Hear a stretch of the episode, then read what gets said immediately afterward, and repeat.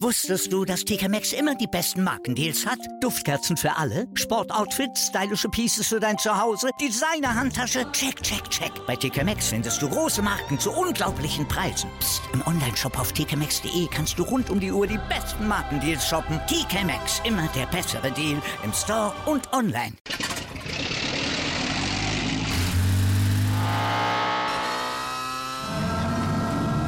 Von 0 auf 100. Aral feiert 100 Jahre mit über 100.000 Gewinnen. Zum Beispiel ein Jahr frei tanken. Jetzt ein Dankeschön, rubbellos zu jedem Einkauf. Alle Infos auf aral.de.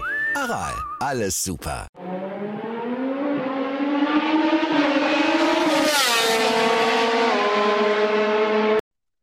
Hallo und herzlich willkommen zu Fleck to Fleck, dem deutschen MotoGP Podcast. Ja, heute mit der Review zum Italien Grand Prix. Und ich bin heute natürlich mal wieder nicht alleine. Der Jan ist natürlich auch wieder mit, wieder mit dabei. Hallo Jan. Hallo Jan. Und wie auch schon ähm, auch einmal in, in, der, in, der, Saison ist Lennox Lehmann wieder mit dabei. Hallo Lennox. Hallo, guten Tag. Ja, Lennox äh, ist natürlich weiter in seiner Supersport äh, Meisterschaft unterwegs und da konntest du auch einige Erfolge feiern. Ja, es die, die ersten drei Veranstaltungen sind jetzt äh, bei uns und wir waren in allen, bis auf im, im letzten Rennen in, in Estoril in den Top 10. Also ist fürs Rookie-Jahr ist das, glaube ich, nicht so ein schlechter Einstieg. Ja, finde ich auch. Habe ja alle Rennen gesehen. Zum ersten Mal. Also ich habe eigentlich davor nie Supersport 300 ge geschaut, muss ich zugeben. Aber jetzt, also es ist, also ist schon immer sehr interessant zuzusehen, muss man schon sagen. Und äh, bist dann immer so derjenige, der, ja, hier Lennox Lehmann, da wieder sein Comeback wie in Aragon. Also das ist immer, das ist immer interessant zuzusehen, muss man sagen. Ja, ja, es ist halt, 300er ist ja mal, ähnlich wie die Moto 3, sie sind immer Riesengruppen. Ähm, ja. Und die, die Leistungsdichte ist halt dort auch extrem. Ja. Und wo geht's als nächstes hin eigentlich? Das... Als nächstes sind wir in Misano. Oh, Misano. Ah. Rossis Home Turf, ja. Super. Dann gehen wir von Rossis Home Turf zu Rossis seinem anderen Home Turf. Ich weiß nicht, ob das ein Home Turf ist. eigentlich Home Turf, nämlich Mugello.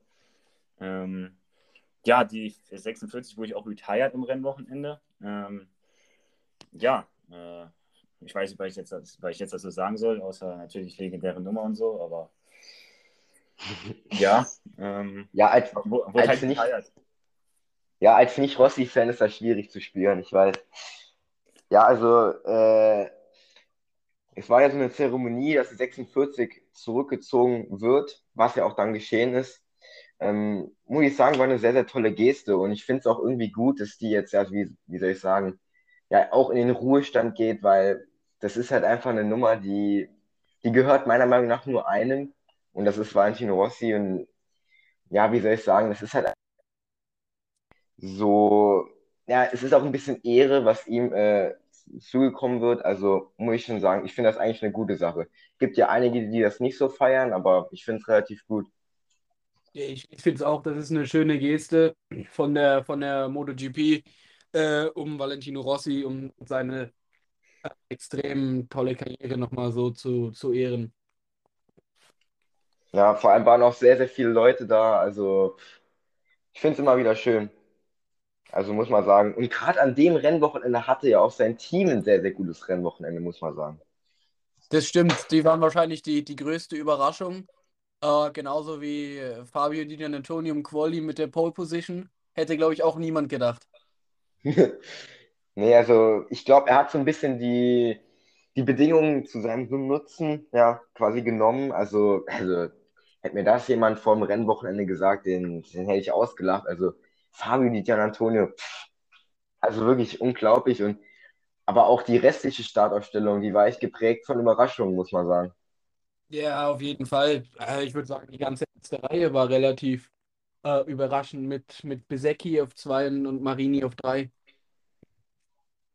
Ja, aber die waren schon das ganze gesamte Wochenende schon sehr gut. Vor allem Besecki auch schon in den Trainings. Also vor allem Besecki, also Weltklasse, was er momentan macht. Generell die ganze Saison über schon. Also der hat wirklich mit Abstand die beste Pace von allen ähm, Rookies. Also da muss man ihm schon ein bisschen, ja, also man muss ihn schon dafür loben für seine Leistung, weil es ist nicht selbstverständlich. Ja, auf jeden Fall. Besecki ist mit Abstand, mit Abstand der Rookie, der am besten in der MotoGP angekommen ist. Und ich denke auch, der wird in den folgenden Rennen auch konstant, denke ich, um Top 10 und Top 5 Ergebnisse fahren können. Ja, und auch Luca Marini, muss ich sagen, ähm, ich finde es gut, dass er auch äh, vorne mitgefahren ist, weil ähm, er wurde in die Saison schon ein, zwei Mal von Besecki geschlagen, was ihn wahrscheinlich auch ein bisschen aufregt, so, wenn man das so sehen will. Aber ich glaube, als Team und auch als ja, äh, äh, Akademiekollegen war das einfach ein, Trau ein, Traum. Auch dann noch mit Peko Banyaya gefightet und so. Also ich glaube, besser geht's nicht für die drei. Es ist natürlich auch nochmal, sage ich mal, der, die 5% mehr, die du an einem Rennwochenende hast, was, sage ich mal, zweites Heimrennen ist mit Mugello, Italien. Das ist ja, sage ich mal, der offizielle Italien ähm, Grand Prix. Deswegen ist das, glaube ich, war für alle italienischen Fahrer nochmal so, ja, die Möglichkeit zu zeigen, was, was, was in ihnen steckt. Hat es dich eigentlich überrascht, dass Besecki schon, ich glaube, wie viele Runden hat er angeführt? Acht oder so? Acht Runden oder zehn, keine Ahnung, äh, schon angeführt hat? Ähm, vor dem Rennwochenende hätte ich gesagt, niemals, aber nach den Trainings äh, und dann natürlich auch dem, dem Quali habe ich das schon gedacht, weil er von den dreien aus der ersten Startreihe einfach die beste, die beste Pace mhm. hatte. Und ja, Banyaya, der auch so eine extrem gute Pace hat, kam von, sage ich mal, relativ weit hinten und somit hat er die ersten Runden halt einfach gebraucht, um auch an allen seinen Ducati-Kollegen vorbeizukommen. Ja, und Fabio ähm, hat er auch äh, starke Pace gehabt, aber mhm. nein, mit der Yamaha war, ist es halt schwer, direkt am Anfang gegen die Ducatis was, was auszurichten. Ja, ist, der Start von Quadrao hat mich so fasziniert. Also er war auf einmal einfach da. Ich weiß nicht. Also ich hätte eigentlich damit gerechnet, dass er nach der ersten Kurve irgendwie Zehnter oder so ist, weil es waren ja auch einige, einige Ducatis hinter ihm. Also wie er das schon wieder hinbekommen hat, keine Ahnung. Ähm, also Quadraro, vor allem sich gegen Ducatis, Aprilias, die, die ganz vorne mitgefahren sind, zu verteidigen. Also vor allem mit der langen Gerade das ist halt schon Weltklasse, muss man sagen, was er aus dem Paket rausholt. Dann, ähm, wie Lennox schon angesprochen hat, Banyaya hat das Rennen gewonnen. Ähm, von Quadraro und Aleix Bagaro. Ähm, Lennox, war das für dich überraschend, dass Banyaya sich nach ein paar Runden relativ komfortabel an die Spitze setzen konnte? Oder ähm, glaubst du, äh, ja, es hätte nach dem Qualifying im Rennen ein paar Probleme gehen können oder war das so zu erwarten, dass er da eigentlich die alle putzt vor sich? Naja, also ich dachte schon, dass Banyaya das dominant gewinnt. Ich hätte auch gedacht, dass er ähm, weiter wegkommt von Fabio. Besonders eben durch die, durch die ewig lange Gerade, wo die Yamaha einfach im Nachteil ist gegenüber der Ducati. Aber ich hätte, war, er war klar der Favorit. Ja, also ich glaube, der Abstand also ich weiß nicht wie viel, ich glaube es waren neun Zehntel. Äh, sechs Zehntel. Zehntel. Nur sechs Zehntel. Das mhm. ist eigentlich, eigentlich gar nichts so über ein gesamtes Rennen gesehen. Ähm, Quadraro hat ja noch eine neue Verkleidung äh, ausprobiert. Ich glaube Freitag und Samstags, was zu mehr Topspeed führen sollte. Ähm, hat auch zu mehr Topspeed ähm, geführt, aber dafür in anderen äh, Bereichen wieder ein bisschen abgebaut. Ähm, also Lennox glaubt, dass er wieder jetzt bei dem bei dem, bei der Verkleidung beziehungsweise bei dem Paket äh, bleibt, was er, wie er auch jetzt äh, gefahren ist in äh, Mugello. Um, ähm, ja, naja, schlussendlich muss er dabei bleiben, wenn, wenn er äh, durch die neue Verkleidung ein paar km hat. Ähm, und dadurch aber die Kurven, also sage ich mal, den einzigen Vorteil, den er hat, nicht mehr ausspielen kann, bringt das, bringt das gar nichts, weil äh, ja, die Verkleidung, die andere hat jetzt auch nicht die Welten äh, Unterschied gemacht, dass er dann äh, ja 10, 15 km mehr Topspeed hatte und mit Ducatis auf einmal mitfahren kann. Deswegen denke ich, wenn die nicht optimiert wird, bleibt er bei dem alten Paket. Ja, hat er auch dann gesagt, das passt definitiv besser zu ihm. Ähm, interessant war generell im ganzen Rennen, es sind sehr, sehr viele Überholmanöver gefallen. Nicht so wie noch in Le Mans und äh, vor allem in Jerez. Ähm, liegt wahrscheinlich hauptsächlich, hauptsächlich an der Streckencharakteristik. Ähm, oder gibt es da noch andere, äh, wie soll ich sagen, ähm, Gründe, warum das Überholen hier äh, auf, in Mugello besser funktioniert? Ähm, nee, ich würde sagen, dass es hauptsächlich an, den, an der Streckencharakteristik lag. Ähm, und ja, halt, Quattararo ist halt, sage ich mal, er bremst sich in den Kurven vorbei. Hat man ja auch gesehen, wie bei Marini, wenn er ähm, beim Umlegen in eine der vielen Schikanen daneben geht, kann halt Marini, sage ich mal, relativ ohne äh, Probleme auf der Geraden wieder vorbeischießen. Und somit kam halt auch schon mal mehr Überholmanöver. Ja, war auf jeden Fall toll anzusehen. Also ich muss sagen, also es hat mich dann aber doch irgendwie am Ende ein bisschen überrascht, dass Marini und vor allem Besecchi am Ende schon wieder ein bisschen an Leiches Fagaro rangekommen sind. Also sie haben sich nicht so abschütteln lassen. Das ist schon was Positives. Also ich dachte nicht, dass sie das, das ganze Rennen können durchhalten.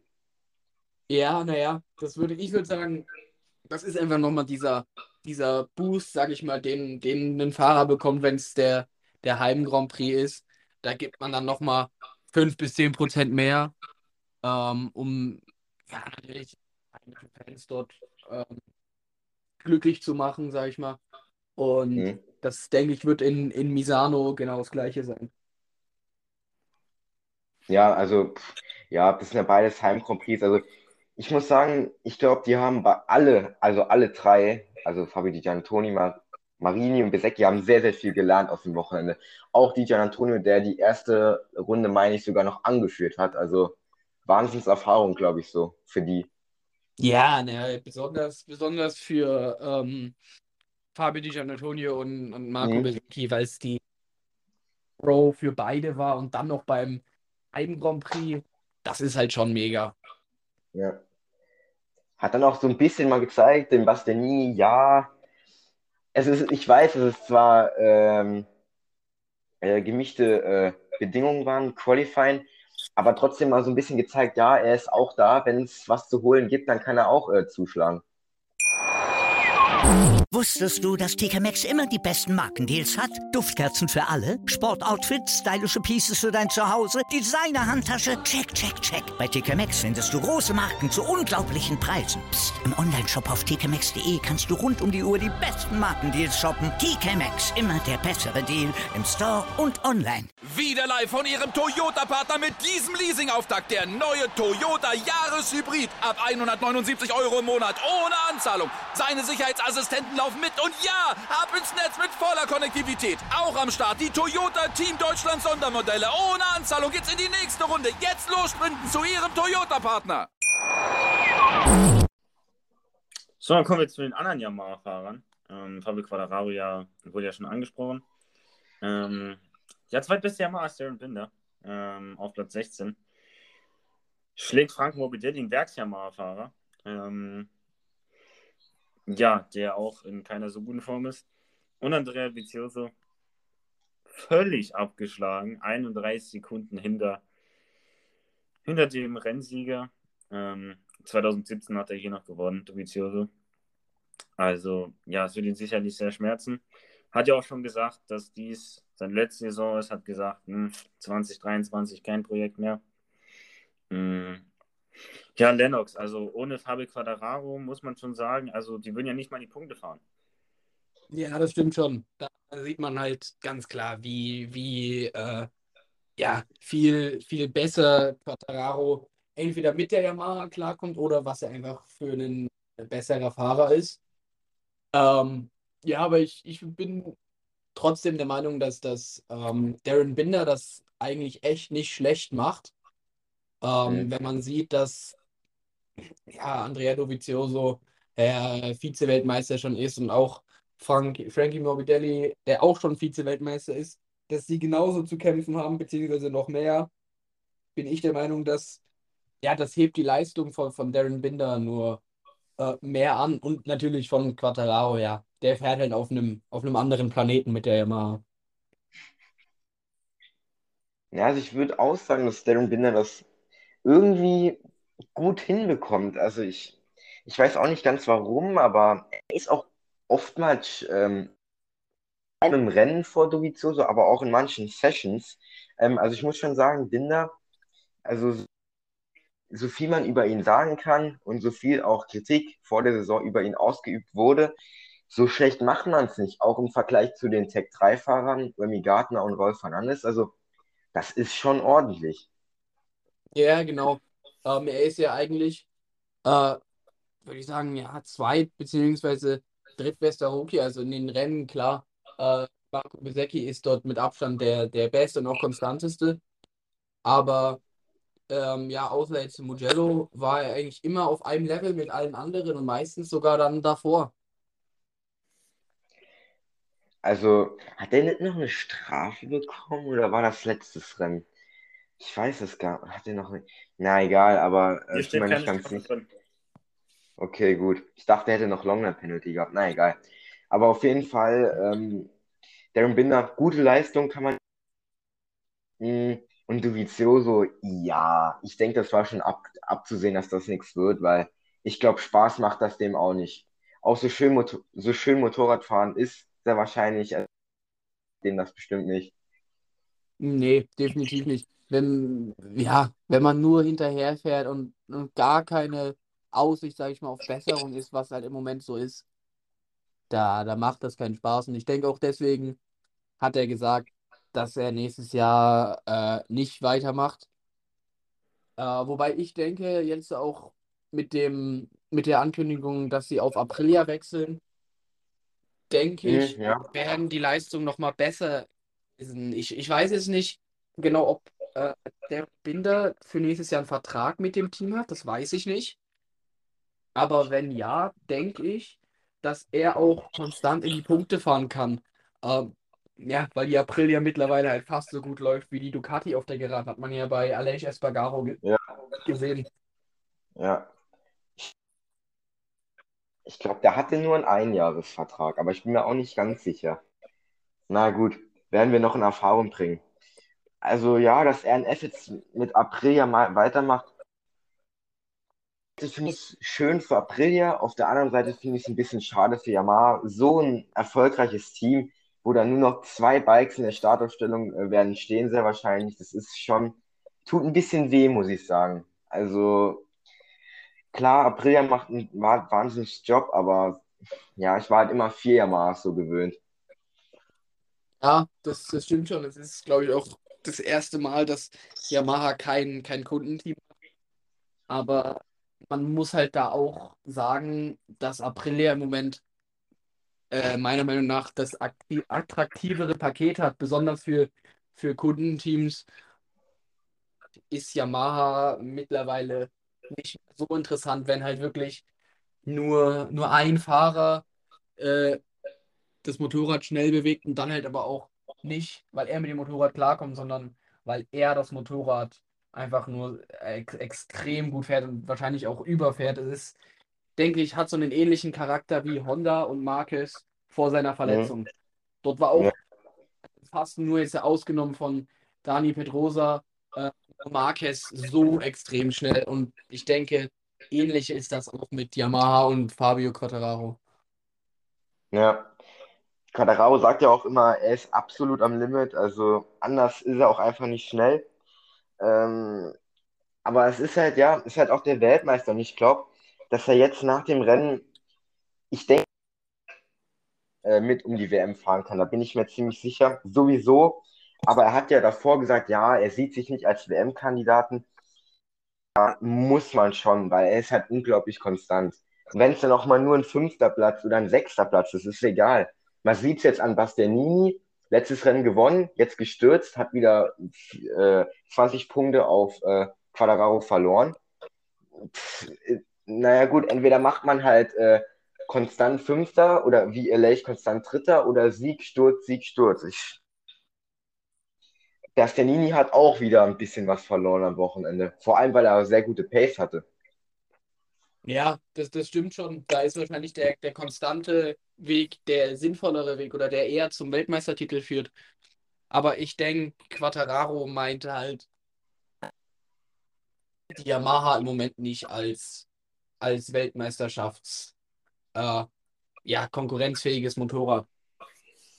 Ähm, aber er macht sie halt wieder konkurrenzfähig, äh, indem er halt ja in den Kurven äh, die ganze Zeit, die auf der Geraden verloren wird, wieder reinholt. Na gut, na gut, ich glaube schon, dass Quadraro weiß, dass er nicht, also wie soll, wie soll ich das erklären? Also wenn also vorne so Aprilias und, Yamaha, und Ducatis fahren, ich glaube schon, dass Quadraro weiß, hm, die anderen Bikes sind alle viel, äh, eigentlich viel schneller. Also ich glaube auch, dass, dass die anderen Fahrer so ein bisschen, ja, wie soll ich sagen, ich weiß nicht, wie es für die anderen Fahrer äh, vorkommt. Wenn die da so ein Quadraro dann vorne sehen, dann sehen die hinten. Also ich glaube schon, dass die anderen Fahrer auch wissen, was da abgeht und ähm, man sollte einfach einen riesen Respekt an Quadraro zollen. Ja, auf jeden Fall. Und ich denke auch, dass die anderen Fahrer das, das wissen und auch den Respekt haben, weil, äh, ja, man merkt ja im Training, im Rennen, wann auch immer, wenn man hinter Quadraro ist und nicht auf einer Yamaha sitzt, äh, ist halt einfach, ja, der Kurvenspeed ist enorm hoch, was, was er fährt, gegenüber den Ducatis auch, aber halt auf der Geraden ja, kommt er halt dann nicht wirklich voran und das merken die anderen, die anderen Piloten ja auch. Ja. Gut. Ja, so viel dazu.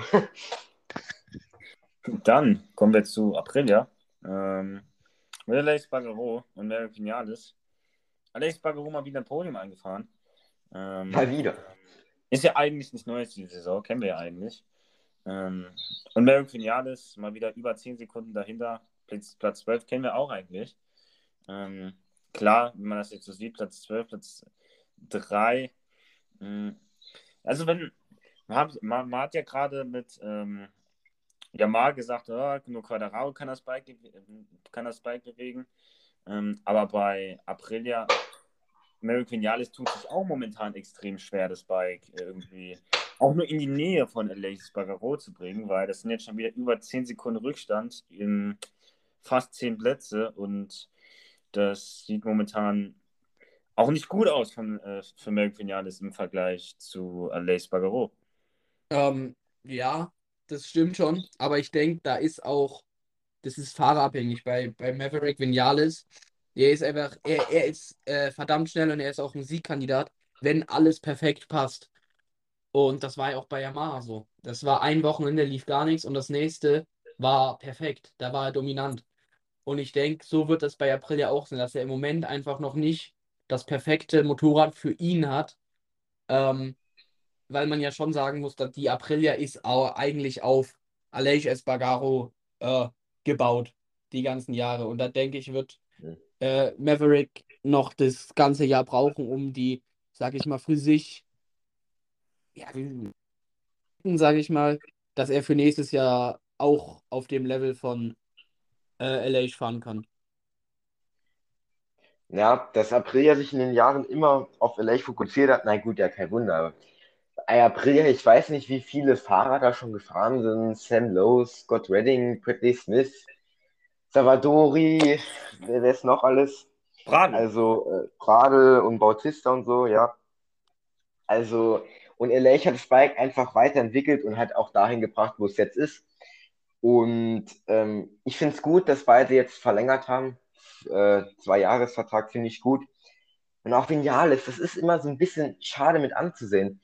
Dann ist er mal gut. In, in manchen Sessions ist er ja auch vorne, da kann er auch mit äh, Elech mithalten. Aber dann, das Qualifying ist halt immer noch ein großes Problem bei ihm. Dann stand er immer weiter hinten, dann ist es schwierig zu überholen. Und dann kommt halt meistens nicht mehr raus, wie mal so ein zwölfter Platz. Und wenn er das, glaube ich, hinbekommt, Vinales, ein gutes da werden auch die Ergebnisse. Das ist so das Hauptproblem von ihm noch, das Qualifying. Ja, das, damit kenne ich mich auch gut aus mit dem Qualifying. ja. Ich wollte jetzt nicht ansprechen, das Qualifying. da kommt. Ja, also, ja, wie, mal eine Frage, wie ist das denn so im Qualifying? Besonders jetzt so in deiner Klasse, mit viel Windschatten und so, versuchst du immer Windschatten zu suchen oder eher deinen eigenen Rhythmus zu fahren? Ja, naja, klappt beides nicht wirklich.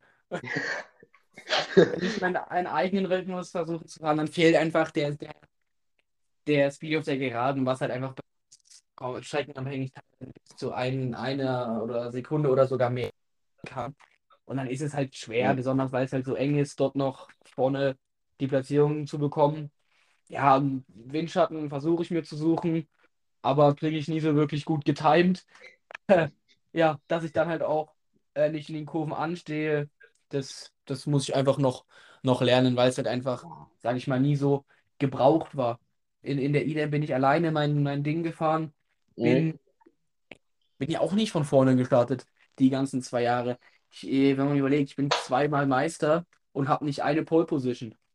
So. Nicht eine Pole Position, nicht eine Pole Okay. Nein, ich, ich habe zweimal, zwei oder dreimal stand ich in der ersten Reihe und sonst immer so sechs, sieben, acht. Mhm.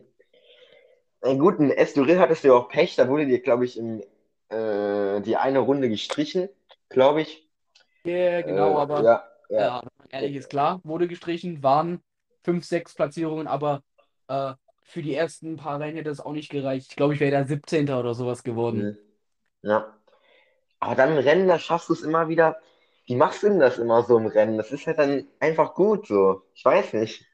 Ja, naja, im Rennen, im Rennen funktioniert es halt, weil ich halt, sage ich mal, so an sich, die Pace ist halt eigentlich immer gut. Und ich kann halt immer bei allen, auch bei den, denen, die ganz vorne fahren, kann ich halt mitfahren. Mhm. Äh, deswegen kann ich da auch gut vorbei, weil ich halt auch alleine die Zeiten fahren kann. Ähm, also halbwegs gute Zeiten. Und ja, dann geht das halt immer. Aber es ist halt, irgendwann ist halt so der Moment, nach zehn Plätzen oder so, ist halt immer so, ja, Stopp, sag ich mal. Und dann mhm. geht es halt immer nur noch schleppend voran. Ja. Das, also wie viele Überholmanöver da innerhalb einer Runde, das ist wirklich, dann bist du auf einmal auf der 4, dann in der nächsten Runde bist du auf einmal wieder auf der 8, dann bist du wieder auf der 5 und also, naja, kriegst du es auf jeden Fall gut hin. In Aragon hat es ja Weltklasse funktioniert, zweimal sogar. Also, äh, da auf jeden Fall nochmal Glückwunsch, das war wirklich sehr, sehr gut. Und ja, so viel dazu. so, zu, so viel zum Qualifying Horror sozusagen. Dann kommen wir zu, äh, zu auch einem, der auch nicht so die Qualifyings mag. Nämlich zu Brad Binder und KTM. Ähm, ja, Brad mal wieder die KTM fahren, hält er hoch, auf Platz 7, Miguel Oliveira. Von der Platzierung her nicht so weit dahinter, aber von Zeitabstand 7 Sekunden ist schon ein bisschen. Und die beiden Tech 3 Jungs, mh, mh, ja. Ja, nee, nee, läuft nicht. Äh, ja, aber Brad Binder und Miguel Oliveira, beide in den Top 10. Also äh, Lennox, da kann man eigentlich am ersten Eindruck äh, nicht viel Negatives gegen sagen. Haben halt ja, ihr Ding so ein bisschen gemacht. Ja, nee, das, das Ergebnis für die zwei Werksfahrer. Damit kann man zufrieden sein. Aber ja, wie du schon gesagt hast, Qualifying Runde. Und das ist halt in der, in der MotoGP beziehungsweise allen Klassen mit mehr Leistung. Da ist es schwerer, von hinten durchs Feld zu fahren, weil du einfach durch den Windschatten nichts machen kannst. Und ja, dort ist es halt wirklich mehr auf fährt Qualifying nicht viel schneller als im Rennen. So ist es halt. Und die anderen packen halt das Qualifying drauf. Und deswegen ist halt im Rennen mhm. immer da, weil er die Pace halt konstant fahren, Qualifying hat. Aber die das Quali halt nochmal was drauf. Und dann ist es halt wirklich schwer für ihn immer vorzukommen. Ist halt aber verständlich. Es ist ja niemand, der in der MotoGP einmal komplett durchs Feld fährt und dann, ja, ist er halt da. Alex Rins. ja, ja, okay. Das war ja, ja, ja. Oder das war ja. Einmal. Das war jetzt ja nicht jedes, jedes Wochenende, nee, dass nee, er da von hinten nee, durchkommt. Nee. Nee, aber man muss sagen, Brad Binder, vor allem die erste Runde war gut. Also ich, die erste Runde, da war ich noch bei Servus TV gesehen, oh, der Alex Hofmann, ja, da bockt sich der Binder wieder durch. Ja, gut, geboxt jetzt nicht, aber war schon gut. Also, ja, Qualifying. Das, das Qualifying einfach. Das würde vielen Fahrer hier im Feld, sehr, sehr vielen, glaube ich. Da würde man auch dann mal das richtige Potenzial sehen, aber es ist halt so schwer. Ich meine, ich weiß nicht, wie es ist, aber ich kann es nur von außen betrachten. Ähm, aber ja, auf jeden Fall KTM okay, vor allem nach den letzten beiden oder ja, letzten beiden Rennen oder letzten drei Rennen war wieder wichtig, wenigstens mal beide wieder in den Top Ten. Dann kommen wir zu Honda. Ähm, oh ja. Da sehen ja auch momentan, stehen wieder schwere Zeiten bevor. Ähm, gefühlt in den letzten zwei Jahren ist alles schwierige Zeit bei denen. Ähm, ja, nämlich Marc Marquez, die große Hiobsbotschaft, die vierte OP. Ähm, Erfolg bei ihm, das heißt, für den nächsten Rennen ist er raus. Ersatzmann Stefan Bradl ist natürlich wieder zur Stelle ähm, und wird sein Cockpit übernehmen. Ähm, ja, also quasi das letzte Rennwochenende von Marc Marquez früher. Man weiß es nicht. Kann sein Ende der Saison, kann. Äh, kann früher sein. Ja, weiß, weiß man nicht. Ist ungewiss. Ähm, an diesem Wochenende hat er es nochmal mit dem Top 10 Platz abgeschlossen. Ähm, aber er war nicht bester Honda nach Kagami. Macht es in den letzten Rennen eigentlich gut, kann man sagen. Ähm, der kämpft da wirklich richtig um seinen Platz. Platz 8, kann man nichts gegen sagen. Ähm, ähm, ja, Top Honda. Ansonsten alle Hondas in den Punkten. Auch Alex Marquez hat es geschafft, in die Punkte zu fahren. Ja, war ja nicht mehr viel übrig. Polis Bagero ist halt, Polis Bagero ist halt gestürzt. Ähm, bisschen bitter. Aber ja, für Honda stehen jetzt wieder ja, schwierige Zeiten an und ja, Lennox, wie schwer ist es auch für, Honda, für die Honda-Truppe, sich zu motivieren, wenn die wissen, ohne Marc Marquez, wir haben jetzt keinen, der da vorne mitfahren kann. Wie frustrierend muss das sein? Ähm, naja, ich denke, so frustrierend sollten die das gar nicht sehen. Ich denke, das ist eher, wenn man es positiv sieht, eine Möglichkeit für ähm, einfach mal die Honda so zu mehrere Fahrer damit schnell sind und nicht nur äh, Marc Marquez. Und ich denke, da, da legen sie ja in den letzten zwei Jahren auch schon Wert drauf, aber es ist halt was komplett Neues und ich denke, da haben sie halt auch noch viel zu verbessern, dass dann halt, wenn Marquez zurückkommt, äh, Ende dieses Jahr oder, oder nächste Saison dann, dass er damit vorne mitfahren kann, aber genauso einen Paul Espargaro, Nakagami oder einen Alex Marquez, dass da wirklich konstante Top 5 oder Top, äh, Top 10 Ergebnisse möglich sind mit der Honda. Ja, ich hoffe einfach, dass es nicht so wird wie in der letzten Saison, beziehungsweise 2020, dass halt irgendwie, ja, dass halt irgendwie so gar nichts läuft. Also man sieht, Nakagami macht gute Rennen mit der LCR 100, kann man nichts gegen sagen, Platz 8. Da fehlt auch eigentlich nicht mehr so viel, um da mal vielleicht mal in die Top 5 zu fahren. Schon noch ein bisschen, aber das ist okay. Pulas Bagaro hat, hat schon die Pace, würde ich sagen, aber dann kommt es auch bei Honda oft immer auf die Temperaturen an. Äh, wenn es ganz heiß ist, läuft das Motorrad nicht gut, nicht so gut und wenn es bedeckt ist, eher besser. Ähm, also ein bisschen, ja, halt nicht so viel Sonne und nicht so hohe Temperaturen. Ähm, ich hoffe, dass sie ein Bike kriegen, womit jeder schnell fahren wird, schnell sein wird.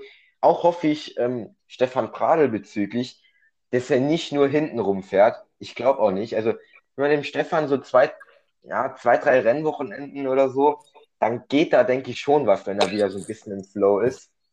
Also, Stefan Pradl mit dem einen oder anderen WM-Punkt, denke ich, kann er rechnen. Hoffe ich zumindest. Und ähm, ja, wie du sagst, das ist eine neue Chance, auch um zu beweisen, dass man nicht nur den König Marc Marquez braucht, um ein qualitatives Team aufzubauen. Beziehungsweise ja. Motorrad.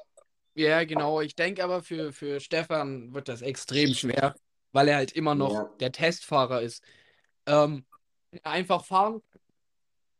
Ähm, ja, nicht jedes Training testen muss, dann denke ich, kann er dort auch in die Top 10 fahren.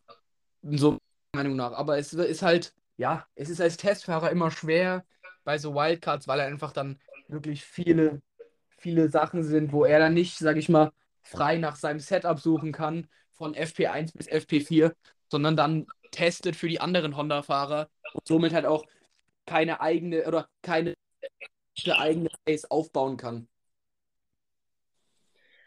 Ja, stimmt schon. Also er muss sehr, sehr viel wahrscheinlich noch testen. Also um halt auch das Bike zu verbessern. Aber ich kann mir auch nicht vorstellen, dass wie viele sind die jetzt in der Team-WM letzter, glaub, ne, in der Team-WM, in der Hersteller-WM? Ja, ja. Also, ob sie das so stehen lassen wollen, glaube ich jetzt auch nicht. Also, würde ich dem Stefan schon mal das ein oder andere Rennwochenende geben, wo er mal selbst kann so fahren, wie er will. Beziehungsweise Setup-mäßig. Ja, das sagt man so schnell. Aber das ist halt das Team, sage ich mal, es ist halt, fürs Team ist er halt nur der Testfahrer und nicht der, der Punkte holen soll. Ich denke, das könnte er ganz ohne Probleme halt schaffen. Ersatzmann. Ja, aber es ist halt, klar, Ersatzmann, aber immer noch Testfahrer, sage ich mal. Und da denke ich, wird halt wirklich viel Testarbeit auf ihn zukommen. Und wenn es mal wirklich einen, oder es gibt nur, nur ein freies Training oder zwei freie Trainings, wo er frei fahren kann, denke ich, wird man ganz klar äh, sehen, was er für ein Potenzial hat. Ja. Ja, ich würde den Pradel mal wieder gern so, schon so mal wieder als Vollzeitfahrer sehen. Wenn es auch nur mal eine Saison ist, ich würde das einfach gern mal wieder sehen, weil ich glaube, können kann er es noch. Das lief ja auch Ende 2020 echt gut, muss man sagen. Vor allem das Rennen in Portimao war sehr, sehr gut. Also, ja, wenn er ein bisschen reinkommt, dann geht da was. Aber wie du sagst, ja, Testarbeit stimmt. Ähm, aber ich hoffe, dass sie es jetzt auch nicht mit ihm übertreiben, sagen wir so. Ja, ähm, wenn, wenn sie es übertreiben, dann geht das, denke ich, ganz klar nach hinten los. Und das hoffe ich ja. natürlich.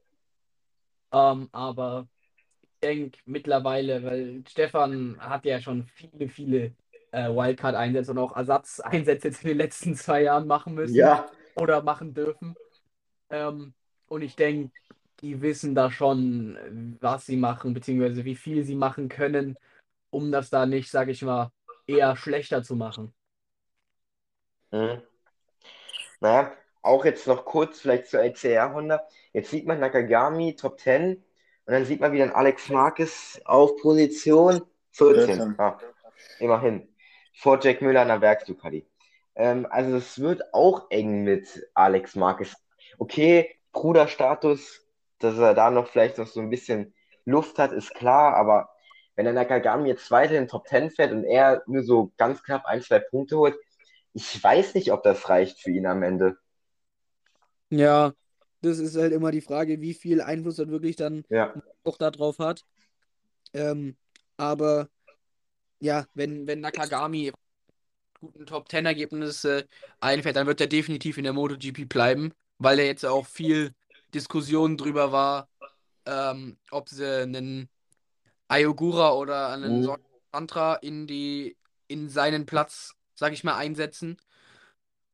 Ähm, und ich denke, solange er wirklich dort weitermacht, wird das nicht passieren. Da wird eher der Alex Marquez rausfliegen. Ja. Naja, ich habe schon gerade Jack Miller äh, angesprochen. Ähm, da ging es am Start ganz schön nach hinten los. Also von der Linie weg war es eigentlich noch ganz gut. So. Aber dann irgendwie, es war ein bisschen komisch. Dann ist er irgendwie ich weiß nicht, dann wurde halt von innen, ich war, er war halt außen und wurde von innen halt dann von allen überholt. Ähm, also, pff, ja, Jack Miller, schade eigentlich. Ich glaube, Potenzial wäre da gewesen. Ja, denke ich auch. Um, aber da ist halt dann, ja, das Pech, was du gesagt hast am Start, falsche Position, macht dann halt extrem viel aus für das, für das Ganze. Ja. Weil halt einfach auch alle in der MotoGP mittlerweile extrem schnell sind. Also, das ist, das ist schon extrem äh, viel knapper geworden in den letzten Jahren. Mhm. Na gut. Bei, beim Topspeed sind wir ja auch jetzt mal wieder eine neue Marke geknackt. Äh, 363,6 waren es von Jorge Martin. Also 363,6. Ich weiß jetzt nicht, wie schnell eure Bikes fahren, der Supersport 300, aber das ist schon, ja, geisteskrank wahrscheinlich. Ja, auf jeden Fall. Das ist extrem. Das ist extrem krass. Ähm, ja, das Ganze mit unseren, wenn es mal gut die lange Gerade hinter 220 vielleicht. Ja. Ja, ja. das kann so nichts vergleichen, wie viel dann, also wie viel Power so ein MotoGP-Bike hat. Ja. Wie gesagt, den Rekord haben wir dann auch geknackt. Ähm, ja, für Pramac. Zarko hatte ein gutes Wochenende, kann man nichts sagen. Platz 4, ich glaube von Platz 4 auch dann gestartet. War okay, also konstant Top 5. Und Jorge Martin, erstes Mal MotoGP, also mit MotoGP-Bike in Mugello, Platz 13. Ja, drei Punkte. Wahrscheinlich nicht 100% zufrieden, aber ähm, das geht schon fürs erste Rennen dort. Ja, denke ich auch. Uh, war eine solide Leistung von beiden, von beiden Fahrern. Ja. Dann haben wir noch einen Hersteller vor uns, nämlich Oh, Suzuki. nee. Die, wo, ja, seit dem äh, Suzuki-Abgang irgendwie, weiß ich nicht, also da geht fast gar nichts mehr. Ähm, ja, wortwörtlich, also die kommen ja nicht mal mehr ins Ziel. Das ist ja, ähm, auch von der Pace her war es in den ersten Runden nicht berauschend, wenn man, ehrlich ist. Ähm, ja, Jan als Suzuki-Experte, so ein bisschen Nee, nicht. mit, dem, Nein, nein. mit dem Suzuki-Teamjacken, ähm, ja, in den ersten Rennen noch so hoch gelobt, Konstanz, Konstanz. Mm, Das, ja, geht so langsam ein bisschen, äh, ja, alles, also, ja, es sieht schwierig aus, sagen wir es mal so. Ja, ich finde es auch schade, weil es lief halt einfach Weltklasse in den ersten Rennen, äh, muss ich sagen. Also beide konstant, äh, vor allem Alex Rins sehr, sehr gut unterwegs gewesen, aber auch John Mir. Ja, und wie du sagst, seit der Bekanntgabe läuft es nicht so. Also klar, man kann sagen, okay, das hat das ganze Team geschockt und vor allem auch die Fahrer hundertprozentig. Ähm, ob sich das jetzt so doll auf die Performance äh, am Wochenende auswirkt, weiß ich nicht. Ich glaube nicht, weil auch beide Fahrer sagen, ja, das Team ist weiterhin motiviert, äh, äh, Erfolge zu feiern. Ähm, aber ich glaube schon, dass das an dem einen oder anderen nagt, dass man weiß, ja, nächstes Jahr ist nichts mehr. Ähm, Lennox, ja, wie glaubst du, ist momentan die Stimmung äh, in der Suzuki-Garage? Ich denke, die hier ist nicht gut. Ähm, bin ich ehrlich, ich glaube, das ist, ja, sagen sie nur, dass das Team hoch motiviert ist. Ich denke, dass die nicht mehr so motiviert sind. Ähm, ja, ist halt schwer, die Motivation hochzuhalten. Äh, auch für die Fahrer, genau, aber für die Mechaniker. Naja, hier, nächstes Jahr seid ihr alle arbeitslos sozusagen. Ja, Ja. das ist. Ja, es ist. Und ich denke auch, dort fehlt bei, bei einigen, bei einigen die, die, Konst äh, die, die Motivation. Und dann die Fahrer versuchen es dann irgendwie gut zu machen, dann ja, enden es halt in Stürzen. Ja. Ja, für John Mir jetzt mal aufs Wochenende zu sprechen zu kommen, also lief ja das ganze Rennwochenende nicht. Er hatte irgendwie nie so richtig das beste Gefühl, war nie in keiner Session eigentlich mal so, mal so, allein mal Top 10 war, glaube ich, war er nicht einmal. Also da lief wirklich gar nicht. Und für Alex Rins, ja, halt eigentlich auch nicht so. Hatte auch wieder kein gutes Qualifying, beide nicht. Also, ja. Ich habe John Mir als Weltmeister getippt. Das ist doch jetzt scheiße, ey. Kann ja nicht wahr sein. Naja, gut. Mal gucken. Kann sich vielleicht noch was ändern. Vielleicht. Ja, dann würde ich sagen, ähm, sind wir auch schon durch. Ähm, alle Hersteller soweit abgehakt. Ähm, ja, dann würde ich sagen, war Moto 3. Mhm. Moto 3. Moto 3. Oh, Ja. Bei der Julian, bei der Julian ist Dennis Foggia-Fan. Mhm. Das ist, das ist Pain. Ja, kannst du mir das War sagen? schade dann für ihn. Ja. ja. Ja, Ja, das ist immer gut. man auch sagen, es war von Fordy eigentlich auch ein, ein sau starkes Rennen und auch ähm, Wochenende. Ähm, ja, aber es ist halt auch was. Ähm, du siehst, dass du ein bisschen wegkommst äh, und dann pusht man halt vor allem Heimrennen. Du merkst, dass du der Schnellste bist, du weißt, dass du der Schnellste bist. Da pushst du dann einfach nochmal mehr und dann, ja, wird halt so ein Sturz. Ja. Na gut. Das ist immer so ein bisschen, also Julian ist so ein bisschen ein Foggia-Fan. Ich bin eher so Team Gasgas, muss ich sagen. Da hatte ich ja auch am Wochenende Grund zur Freude. Wobei ich Isan Guevara den Sieg mehr gegönnt hätte, weil er halt als erstes über die Linie gekommen ist. Das war ja wirklich ein Meter, wo der da äh, outside war, ey, meine Güte. Naja, gut. Regeln sind Regeln.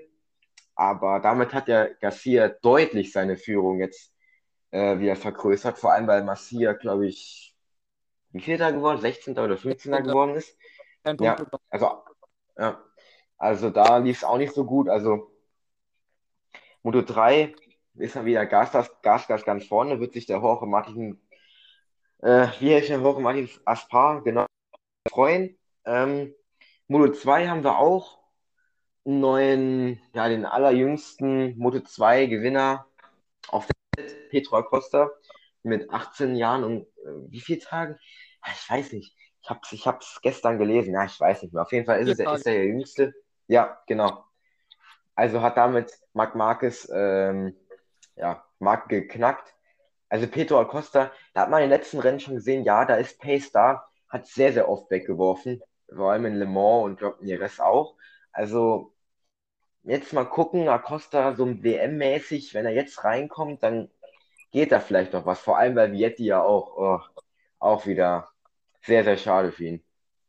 Das stimmt. Um, ähm, aber auch nochmal zu, zu Pedro Acosta. Ich denke, er ist erst so richtig äh, in der Moto2 angekommen. Es waren natürlich die Tests, waren extrem gut. Und da war halt dann auch, sage ich mal, der Druck extrem hoch. Da hieß es, naja, der kommt jetzt hier rein in die Klasse, gewinnt und wird Weltmeister und ja, fährt. Ja. Und da denke ich, wird er halt auch viel zu viel von sich erwartet haben und dadurch den Stürmer, weil er gemerkt hat, er fährt nicht ganz vorne mit. Und dann, ja, hat er es versucht, über die Brechstange zu machen, so denke ich. Ähm, aber jetzt, denke ich, hat, ähm, hat er ein gutes Paket auch vom Motorrad jetzt anscheinend gefunden, dass er jetzt konstant vorne mitfahren wird. Und das, denke ich, wird er auch weiterhin machen. Ja. Wünschen wir, würden wir es ihm auf jeden Fall. Ähm, aber mal schauen ist alles möglich, auch Moto 2, das auch, da ist ja Aaron Canet, ist glaube ich jetzt auch gestürzt. Das stürzen immer so viele Leute mit eigentlich so viel Potenzial. So. Also was heißt stürzen? Vietti hatte ich jetzt, glaube ich, einen Fehler an der Kupplung oder irgendwie sowas, kenne mich da nicht so aus. Äh, auf jeden Fall ist der auch ausgeschieden und war auf einem guten Weg, glaube ich, Zweiter zu werden oder Dritter. Also, pff, bitter für ihn. Jetzt ist er, glaube ich, punktgleich mit Ogura. Ähm, und ja, aber mal sehen, aber auch Vietti hat wieder gezeigt, dass es eigentlich nach einem nicht so guten äh, Rennwochenende auch wieder besser geht im Rennen. Hm, von daher warten wir mal ab. Es ist in allen drei Klassen spannend. Ähm, hoffen wir, dass es jetzt so bleibt. Ja, dann würde ich sagen, was ist jetzt an dieser Stelle mit Fleck to Fleck im deutschen MotoGP Podcast? Ähm, ja, Lennox hat uns sehr, sehr viel Spaß gemacht wieder. Ähm, viel Erfolg dir auf jeden Fall für die nächsten äh, Rennen. Dankeschön. Und ja, Jan, da würde ich sagen, deine letzten Worte. Ja. Natürlich wieder schön, dass es funktioniert hat. Lennox finde ich gut. Ähm, ist ja. ja auch nicht so einfach. Wenn, ja, wenn du da auch immer dann die Rennwochenenden, dann wollen wir auch nicht stören und so, weißt ja, wie es ist. ähm, also von daher, wie Julian schon gesagt hast, viel, viel Erfolg in Misano, auf jeden Fall. Danke. Drücken wir dir die, drücken wir dir die Daumen und ansonsten war es das für heute. So, das war Fleck die Fleck, der deutsche MotoGP Podcast. Ciao. Ciao. Tschüss. Live von Ihrem Toyota-Partner mit diesem Leasing-Auftakt. Der neue Toyota Jahreshybrid. Ab 179 Euro im Monat. Ohne Anzahlung. Seine Sicherheitsassistenten laufen mit. Und ja, ab ins Netz mit voller Konnektivität. Auch am Start die Toyota Team Deutschland Sondermodelle. Ohne Anzahlung geht's in die nächste Runde. Jetzt los sprinten zu Ihrem Toyota-Partner.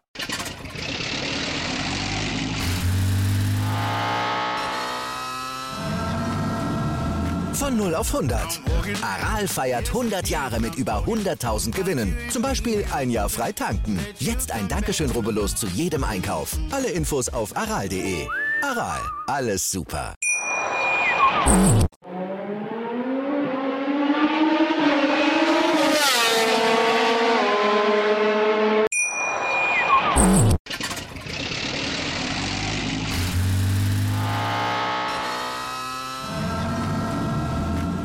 Auf 100.